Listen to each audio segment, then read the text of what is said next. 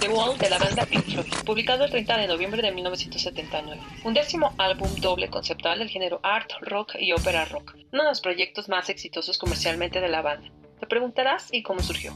La idea fue de Roger Waters, en un concierto en el que una impulsiva y gran fan se lanzó hacia el artista. Roger, molesto y sin entender la acción de esta chica, le escupió directo a la cara, por lo que pensó en la idea de construir un muro entre el escenario y su público. A Roger solamente le interesaba que escucharan su música, le parecía absurda la idealización de los artistas. Esta gran obra maestra fue musicalmente realizada en una película dirigida por Alan Parker, con animaciones de Gerald Scarf y Bob Geldof, líder del grupo de New Wave de Boomtown Rats como Pink, protagonista de la película un chico rockstar con heridas de niñez llevadas a la adultez y problemas para encontrar el amor, por lo que construye un muro para no enfrentarse a la realidad y no resistir. Actualmente se le considera una película de culto. Para Roger Waters la película en realidad no le gustó, ya que no proyectó lo que tenía en su mente. Le parecía deprimente y no empatizó con el protagonista. Para Alan Parker, le pareció una película de estudiantes cara. Para el diseñador Gerald, no entendía por qué les gustó, no soportaba verla de nuevo y prefirió jugar pool. Actualmente Roger lleva el show en solitario a todo el mundo, llamado The Wall, con temas políticos, ideológicos, religiosos y la manipulación de los gobiernos mediante el miedo, con increíbles gráficos en 2D y 3D. Un show inmersivo. Hablemos del diseño de portada. La portada fue diseñada por Gerald Scarf.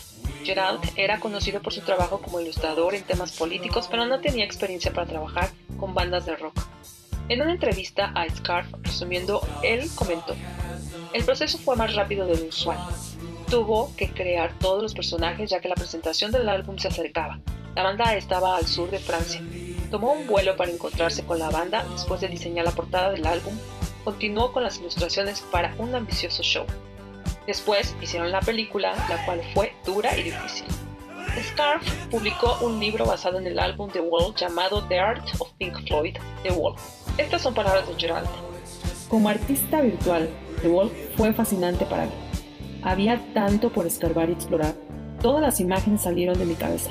Roger fue el creador, pero mis ilustraciones fueron una traducción de sus visiones. Él tenía sus propias visiones, pero aceptaba lo que hacía.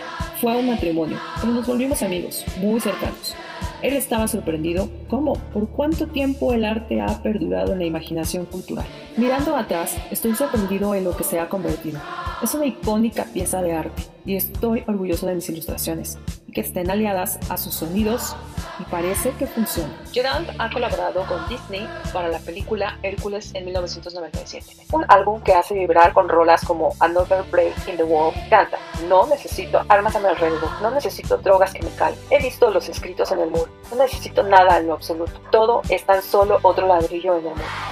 Después de más de 40 años de la creación del álbum, los temas no han perdido fuerza y el surrealismo se convierte en una realidad para cualquier humano en tiempos difíciles. Escuchar el álbum, ver la película y el show llevará a sentir miedo, enojo, angustia, pero para los que amamos el rock progresivo es un gozo escuchar a tan grandes artistas.